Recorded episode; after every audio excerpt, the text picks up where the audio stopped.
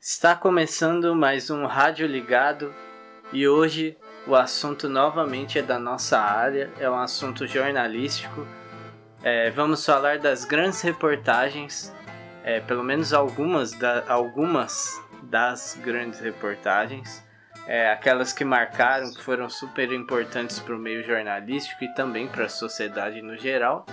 E para esse episódio tenho comigo novamente Vitória Nogueira. E aí, Vitória, como você está? Como tá a vida? A vida tá chata, né? A gente continua todo mundo quarentenado. Embora tenha pessoas na praia, continuamos todos quarentenados. Menos algumas pessoas. É, não só o pessoal da praia, né?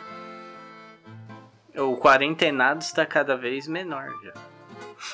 E os Sim, mascarados, cara. então, sempre foi menor ainda. Quarentenados de Mascarados. Tava até fazendo uma série disso. Nossa, que baita nome de novela mexicana. Lembra que tinha o Alegrifes e Rabujos? Lembro! Nossa, eu assisti muito. Eu vou colocar eu muito a abertura dessa novela agora na, na edição. És uma alegria, tua vida é sempre um. Tu serás rabujos, se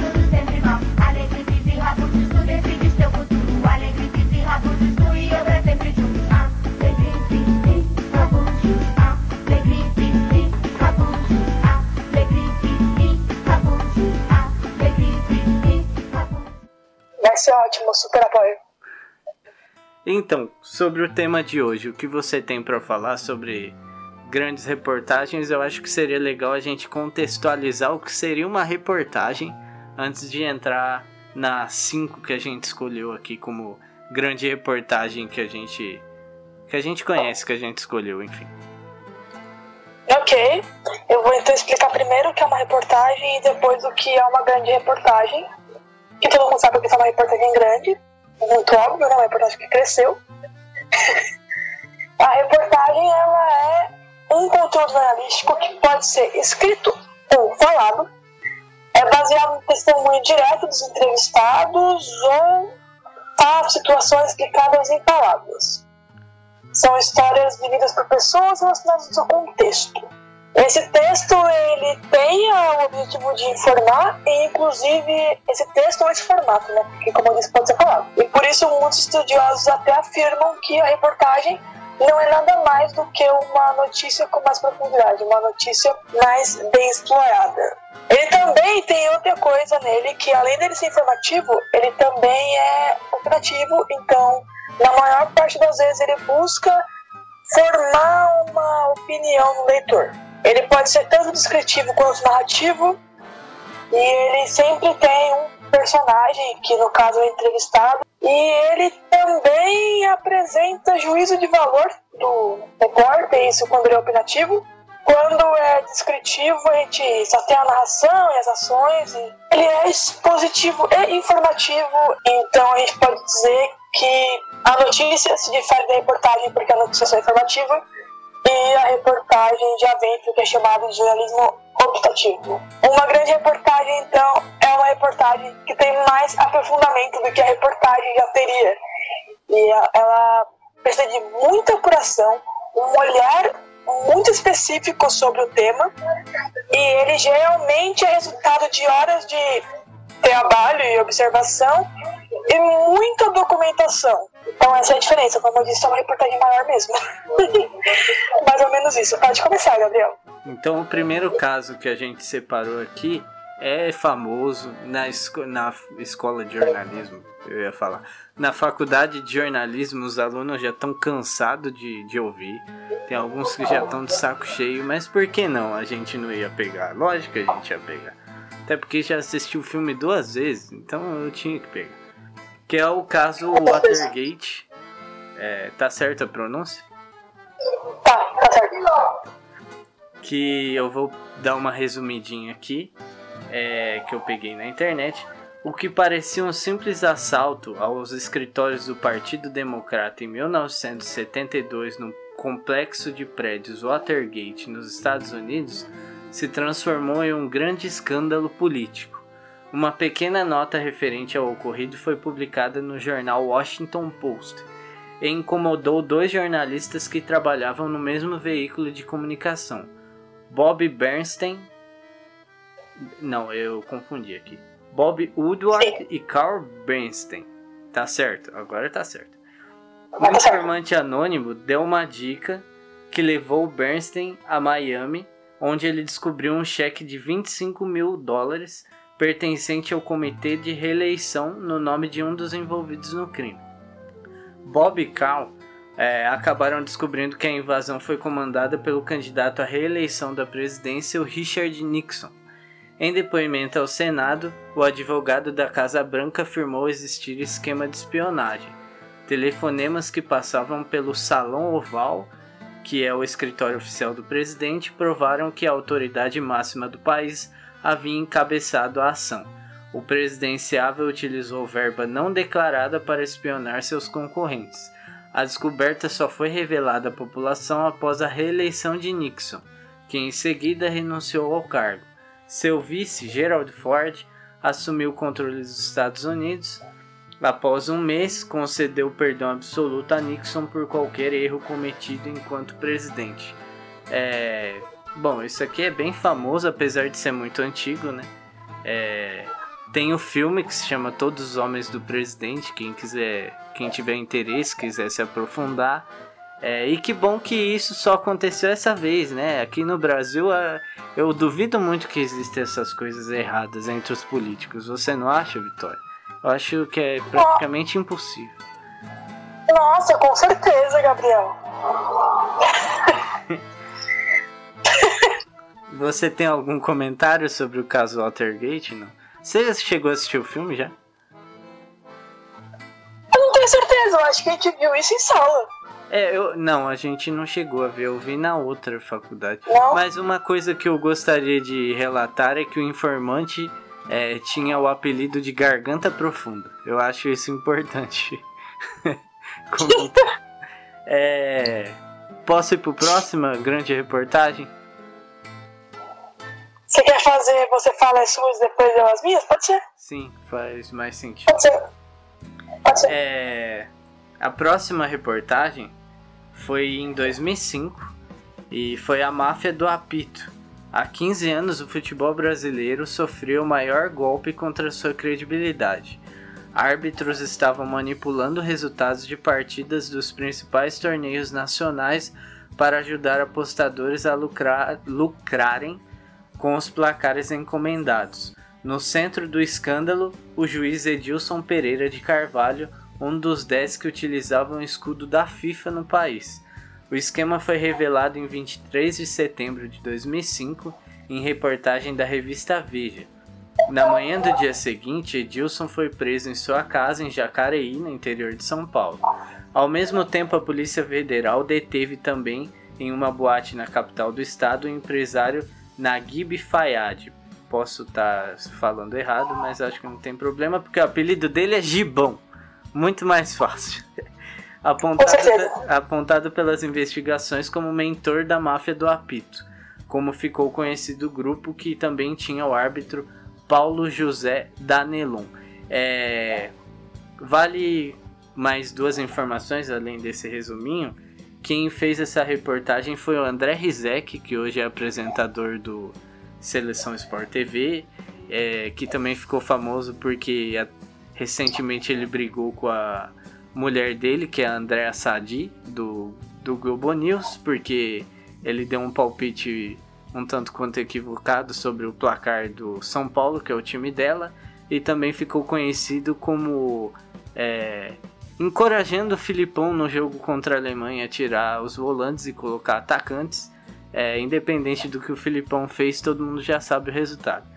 E outra coisa que eu acho válido falar que esse brasileiro de 2005, justamente por causa da máfia do apito, foi aquele brasileiro que os jogos foram remarcados, os jogos foram apitados pelo Edilson Pereira de Carvalho é, e aí deu aquela confusão entre Inter e Corinthians, né? Porque o Inter acabou perdendo a liderança porque foram remarcados os jogos. O Corinthians, por exemplo, recuperou alguns pontos contra São Paulo e Santos e no final o Corinthians foi campeão. Não vou entrar no mérito aqui do campeonato, mas vale a pena destacar essa questão futebolística. Alguma coisa a dizer sobre a máfia do apito? Ah, vale dizer que o que o juiz ganhava com todo esse esquema nem era muito muito alto a, a grana assim, mas é para você ver que como o árbitro não é profissionalizado, é, é um risco que se corre. Né?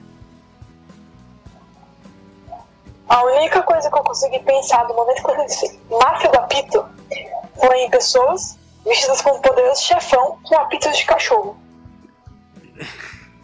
Eu queria muito essa imagem na minha cabeça, mas eu não consegui. Agora, sobre o que você disse mesmo, eu queria entender por que, que esse esquema todo existiu se eles não tiravam muita grana disso. Você tem alguma opinião sobre isso? Porque eu tava pensando, nossa, eles deviam fazer porque eles tiravam uma grana. Mas você de falar que eles não tiravam uma grana muito alta. É, então, é que depende. Eu não puxei aqui, eu não faço ideia quanto um árbitro FIFA ganhava na época por partida, né? É, mas depende muito, às vezes não é só pelo dinheiro, às vezes o cara já é envolvido com esse pessoal, né? E uma coisa vai, vai levando a outra.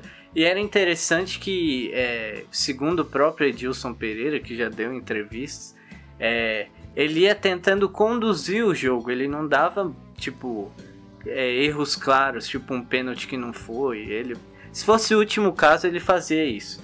Mas ele ia tentando conduzir com faltinha no meio campo e tal, para conseguir o resultado que ele queria, fosse vitória do mandante ou visitante, fosse um empate, que era o que mandava para ele conseguir lá. É, então fica aí, às vezes você acha que o juiz roubou porque ele deu um pênalti absurdo, às vezes ele só é ruim mesmo, às vezes o juiz que tá roubando seu time você não percebe. Nossa, é, é, interessante isso. É interessante isso, como ele tentava conduzir o resultado do jogo. Eu não, tinha parado pra pensar nisso. É, você pode seguir aí com as suas três escolhas. Inclusive uma delas foi o nosso trabalho desse semestre na faculdade. Com certeza, e ela é a primeira que eu vou falar, até porque tá mais fresco, né? Que é o quarto de despejo da Carolina Maria de Jesus e que por muito tempo eu disse Maria Carolina de Jesus, mas eu pesquisei agora e tá certo, aqui escrito é Carolina Maria. E ela conta a, esse livro, né? Ele tem toda uma história por trás, que a Carolina escrevia nos seus diários, mas foi um repórter que meio que pegou e falou: ah, vamos publicar isso daqui, vamos levar para o jornal, vamos Vamos colocar isso daqui para o pessoal ver que foi o Algário Dantas, mas a autoria ainda é de Carolina Maria de Jesus. E o livro ele conta a história do cotidiano da extinta favela do Canindé, que ficava ali na região do Canindé, que foi a casa que eu conheço bem, por algum motivo, e conta essa história pelos olhos da Carolina, porque o livro é constituído pelos relatos que ela continha nos seus diários são abordados vários temas e entre eles o preconceito que as pessoas da favela vivenciavam. Tem até um momento onde ela vai numa loja comprar banha de porco e a vendedora insiste que tá sem banha de porco, mesmo ela vendo que ela tem o produto na loja. Então entra um, um rapaz da cidade, que ela descreve como japonês, se eu não me engano, e pede exatamente o mesmo produto. Então a caixa da loja fica esperando que ela saia da loja para então poder responder pro outro rapaz que está mais bem vestido, que não é tão maltrapilho quanto ela, que sim, eles têm banha de porco. Então ela pensa em como a, a caixa foi ruim com ela. Também é, é muito abordada a violência, até chega a ser abordada a questão do reformatório da época. Eu não lembro como que se chamava o reformatório na época será a instituição, ela dá um nome. E até é abordado isso da visão do filho dela, que comete algumas coisas erradas, né? Causa alguns problemas e pensa em mandar ele para esse lugar e ela fala: Não, meu filho não vai para esse lugar, porque nesse lugar as crianças comem comida do lixo, as crianças apanham. Então ela começa a levar o filho dela para tudo que ela está fazendo, para não deixar margem para ele fazer alguma besteira e acabar lá. Também é muito abordado um outro tema que eu acredito que seja o fio condutor da narrativa inteira, que é a fome. A fome e a miséria que essas pessoas enfrentavam. Em diversos momentos ela narra como ela sentia fome, como os filhos dela sentiam fome, e como era ruim ter que criar. Ela tinha três filhos, né, Gabriel? Era isso? Eram três ou quatro? Ou mais? Ih, agora eu tô indo. É, dá pra mim colocar na edição. Eu acho que eram três. Ela tinha alguns filhos. E ela sempre narra como era ruim quando ela tinha só pão dormido para dar para eles e eles falavam que estavam com fome ainda e como aquilo é sofrido. E a partir do momento que ela e o. Gente, acabei de falar o nome do rapaz, eu esqueci. Aldalho, né? É. Ela e o Aldalho, ela e o Aldalho se cruzam, como essa narrativa não vai mudando, mas vai dando uma esperança para ela de que ela seja ouvida. Então, quando ele leva ela para cidade para mostrar essas coisas para o pessoal do jornal, que na época eram os diários associados, né? Diários associados de Chateaubriand. Essa é outra história muito interessante para a gente contar em outro momento. Ela ainda sofre preconceito mesmo estando com ele, mesmo ele dizendo não, porque ela tá aqui para contar a história dela, para contar o que ela vive. E mesmo dentro da favela, ela foi bastante menosprezada por escrever essa história, por contar essa história, ela foi muito mal entendida na época. Mesmo assim, é um livro importantíssimo e chega a ser uma grande reportagem, sim, porque narra essa experiência a partir do ponto de vista da personagem. E é isso que faz com que o numa grande reportagem. É um fato documentado por anos, porque são vários diários dela e contam sobre vários anos diferentes até que ela deixa a favela do Canindé depois de uma enchente. Então, é bastante interessante e é bastante importante essa leitura também. Você acha que essa leitura é importante fora do curso também, Gabriel? Porque dentro do curso é, não fora. Sim, eu acho que ela é importante, é, mesmo para quem não faz jornalismo, é importante, é uma história interessante. É, de uma das poucas escritoras negras reconhecidas, porque aqui o Brasil é um país que eu vou dizer complicado, para não dizer racista, né? Então é uma das poucas escritoras negras reconhecidas, reconhecidas, pouco reconhecidas inclusive, porque se você for buscar é, toda a história de vida dela, você vê que provavelmente em outra circunstância ela teria um final de vida muito melhor. É, e eu achei que você ia comentar da parte justamente que você falou de ser uma reportagem. É uma reportagem que o narrador é na o narrador é o próprio personagem, né? O narrador é na primeira pessoa. Entende o que Sim. eu quero dizer? É que eu, Sim, é que eu esqueci o nome do narrador que é na primeira pessoa. É o narrador personagem. Narrador personagem. É, é. Não era tão difícil. Pode ir para a próxima. Posso a próxima? A próxima é o Rota 66 do Caco Barcelos também é bastante conhecido tanto dentro do curso de jornalismo quanto fora. Mas como eu não tive a oportunidade de ler esse livro, eu tenho ele digital, mas eu não consigo ler ele digital. É incrível. Eu copiei aqui a sinopse para falar um pouco sobre ele. Eu conheço a história, já estudei a história, mas eu nunca cheguei a realmente ler ele inteiro. Aqui eu vou ler a sinopse para vocês. Vencedor do Prêmio Jabuti de 93, Rota 66, a história da polícia que mata. É uma rigorosa investigação sobre o trabalho da Polícia Militar de São Paulo entre as décadas de 70 e 90. Nele, Caco Barcelos, um dos mais prestigiados jornalistas brasileiros, denuncia a atuação irregular da Honda ostentiva Tobias de Aguiar, ou como a gente conhece, Rota, como um verdadeiro aparelho estatal de Tornilha um esquadrão da morte responsável pela morte de milhares de pessoas, a maioria delas inocente. O livro parte das origens da criação do sistema mortal de extermínio, demonstra seus métodos, desvenda sua consciência. Taco denuncia seus métodos de atuação e mostra como o sistema incentiva esse tipo de ação. Resultado de de investigação jornalística, este livro emblemático assume proporções de uma grave denúncia social, armando de dados incontestáveis que surgiu no trabalho de pesquisa de cinco anos. Marcelo desmonta as engrenagens da rota e o perfil de seus principais matadores. Bom, para quem não sabe, a rota ela é conhecida por exatamente ter tido uma ação que era bastante agressiva, na verdade. Tem até piadas de pessoas da época que dizem a Rota tirava primeiro e perguntava depois. Tem a piada do Maluf também.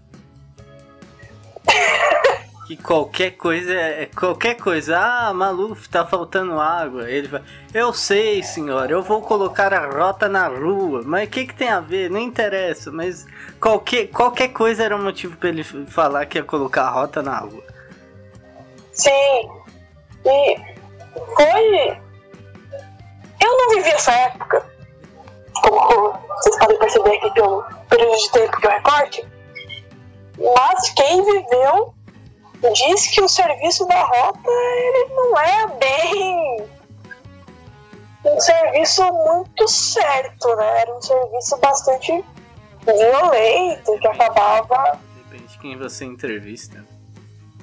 Sim, depende de quem entrevista. Mas em geral tem essa, essa lógica de que a rota era mais sanguinária do que realmente ajudava na segurança, sabe? Eu não sei a sua opinião sobre isso, Gabriel. Qual a sua opinião sobre isso? Ah, ah é difícil. Eu não, eu não. Eu não. Eu acho que, obviamente, não é só pelo livro. Existe até hoje. É só você ver o que aconteceu nos Estados Unidos. É só você ver aí passando Fantástico há pouco tempo o policial pisando no pescoço da mulher lá. É. Que isso é um problema. E principalmente em países em países não, porque o mundo ainda tem esse problema de julgar, de se ter preconceito em questão de classe social, em questão de gênero, em questão de etnia, e isso faz diferença em, é, na abordagem da polícia. Porém, eu acho complicado você julgar, tipo, no geral. Eu acho que o problema da polícia é o sistema todo. Eu não vou falar, tipo, a rota era assassina. Porque dentro da rota, mesmo que seja um só que fosse um bom policial, eu vou estar tá xingando Sim, esse único que é um bom policial. Alguém até que inclusive tenta combater essas coisas erradas que acontecem lá dentro. Sim, e tem até muito essa questão de que eles foram treinados para agir dessa forma. Então eles já estão fazendo o que eles estão treinados para fazer.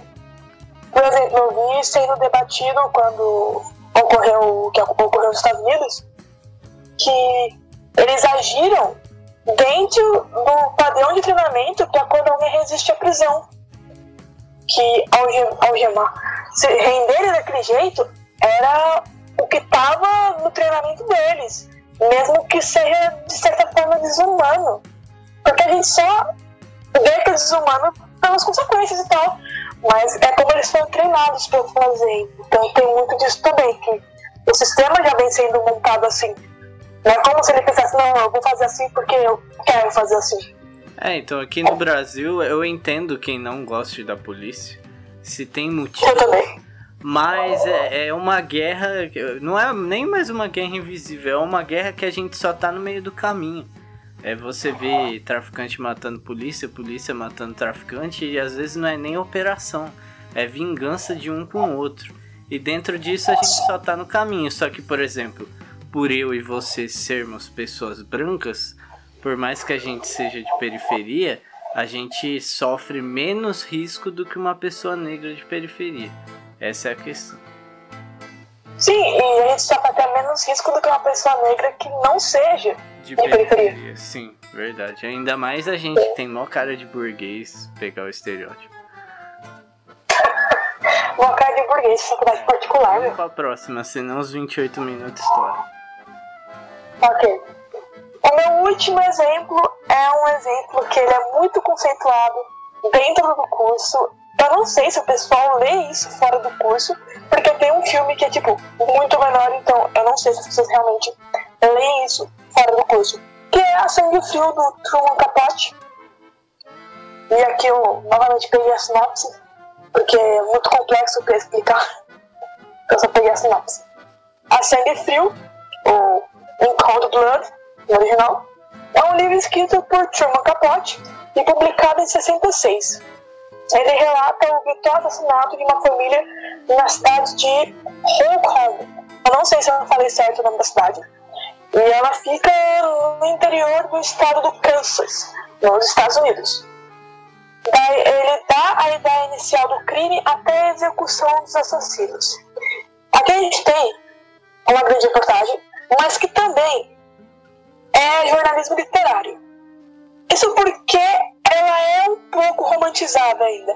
Ela tem uma investigação, mas ela também tem um pouco de suposição do Truman mesmo, do, do Truman Capote. Tem filme sobre isso. Já viu filme sobre isso, Gabriel? Já, mas faz muito um tempo eu era criança. Ah, também. E o livro é enorme. É isso, meu. Ele é, é, tipo uma investigação, um relato desse assassinato de uma família, mas ele acaba mesclando com elementos.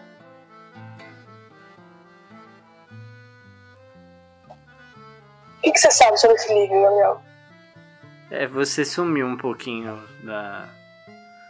Na verdade, o que eu sei desse livro é exatamente o que você me explicou agora, porque eu não li o livro. eu vi o filme, mas eu era muito criança. Mas é, é conhecido, os professores já citaram. É, foi Sim, ele, ele é referência. Escolhi para fazer o trabalho. Alguém fez esse, esse livro? Alguém leu? Acho que sim, não sei. Nossa, mas foram tantas apresentações. Ah, eu vou. Sim, vou ler aqui um pouquinho, porque eu acho que ficou muito vago isso que eu falei. Então eu vou ler aqui um pouquinho sobre o trabalho do Capote sobre a Frio. Tá. O trabalho do Capote ele se resumiu em: ele chega na cidade onde ocorreu o crime, depois de ter lido uma notícia Times, isso cerca de um mês depois, e ele entrevista os familiares da vítima e. Né, foi mais assassino pelo visto. Ele recolhe os documentos oficiais, lê as cartas enviadas, observa e até chega a assistir o enforcamento dos criminosos, o que faz com que ele torne bastante próximo de Perry Smith, com quem ele até teria tido um relacionamento amoroso. E com essas informações coletadas, ele escreveu o que a gente chama de romance não ficcional, que também é considerada, aqui uma curiosidade para vocês, a primeira obra do New Journalist. E aí, lá em 65, a New Yorker publicou os últimos dos quatro capítulos escritos pelo Capote sobre o assassinato dessa família e bateu o recorde de venda da revista. E aí, em 66, o romance saiu em formato de livro. E em 2005 virou filme. Inclusive foi vencedor de um Oscar, olha, isso eu não sabia. O filme foi vencedor de um Oscar. Você sabe qual categoria? É isso. O cara foi Sei, eu acabei de ler aqui. Tipo, sei, eu acabei de ler. É... O Philip Seymour Hoffman foi vencedor do prêmio de Oscar de melhor ator pela interpretação de Truman Capote. Esse nome é engraçado, né, Capote? Sim, muito. Como foi isso? Eu sempre penso que o cara tá fazendo a reportagem e vai cair toda hora. Ah, eu sempre penso que ele tá tipo com um sobretudo bem grandão. Não, o capote que eu lembro é tipo de cair mesmo. Tomar um capote. Eu, eu lembro do jaquetão. E foi isso, ele leu uma reportagem que claramente deixou ele a desejar assim, sobre a história e falou, não, vou atrás, vou entrevistar todo mundo. É isso. E para encerrar, eu gostaria de perguntar a você se você lembra alguma grande reportagem que você fez. Obviamente não. E você, Gabriel? Não tem nenhuma reportagem que você gostou de fazer, nada? Não, que eu gostei de fazer, sim, que seja uma grande reportagem, não. Não, porra, você, então vou refazer a pergunta. Comente alguma reportagem que você gostou de fazer. Ela pode se tornar grande se você se tornar famoso. Nossa, assim eu gostei. Uma das uma das, das que eu mais gostei de fazer e de escrever, inclusive, eu infelizmente não fiz entrevista, quem fez foi você. Porque minha gerente me bloqueou de novo. Que foi a com o médico, o especialista em mastectomia masculinizadora. Foi uma das que eu mais gostei de escrever. Eu tenho a decupagem dela até hoje salva. Geralmente apago a decupagem. Ah, a entrevista com a Ana também foi legal. Sim. E você? Ah, pra mim foi a do pessoal do samba, né? O pessoal da velha e nova geração do samba, porque foi foi tudo, foi o resultado final ficou legal. É, quem quiser depois eu vou deixar o link. É, tem o link da sua matéria também, será?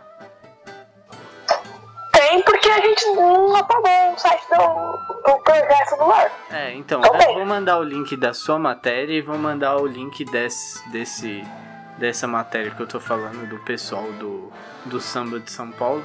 Porque além da, do resultado ter ficado legal, foi uma aventura, porque eu e a minha amiga, a gente rodou São Paulo para entrevistar eles. A gente foi até muito, a gente foi até São Lucas. Para quem mora em Osasco, São Lucas é é tipo outro planeta e a gente foi até lá e foi até São Lucas, Ipiranga.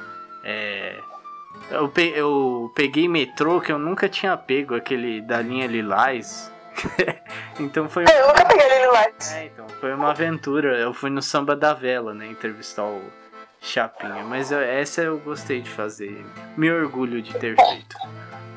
Nossa, ficou bem legal mesmo. Tem, tem no YouTube, pessoal, assistam. Ficou muito legal. Bom, Eu lembro o que eu estava fazendo. caraca, já faz dois anos. É muito surreal. Sim, passou rapidão o tempo. Bom, vamos encerrar o episódio.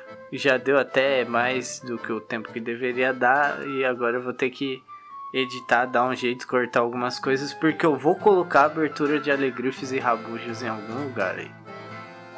Você pode pôr o encerramento. Também, pode ser. É, Você não tá esquecendo de nada, não? de falar do nosso Instagram. Exatamente. Então, se você quiser fazer as honras. Como sempre, eu vou lembrar você de uma coisa que vocês nunca fazem. Segue a gente no nosso Instagram. Tem um conteúdo bacana lá. Eu juro, e nem é porque sou eu que posto. Eu nem posto tudo. Mas o conteúdo é bacana. Digita lá. Fale com o mestre e é o único que vai aparecer. Mas se aparecer outro, o nosso é fale.com.omestre. Mas não vai aparecer. Eu acabei de pesquisar aqui pra ter certeza. Gente lá, você tem atualização dos episódios, você tem conteúdo extra, você tem foto da nossa cara. É maravilhoso. E Ah, também vale, vale lembrar que a gente está terça e quinta na Rádio Marca Brasil. Para você escutar, você acessa lá radiomarcabrasil.com ou tem em todos os é, aplicativos de rádio aí, porque a Rádio Marca Brasil é uma web rádio aí cada vez mais famosa. Então, na terça-feira a gente tem o Fale com o Mestre às seis da tarde e na quinta-feira a gente tem o Rádio Ligado, que é esse programa que está acontecendo agora, às sete e meia da noite. E eu descobri, eu não sabia, o Marquinhos não me avisou, que no sábado, 5 da tarde, o Fale com o Mestre é reprisado. Você que não conseguiu escutar na terça, 6 da tarde, pode escutar no sábado, 5 da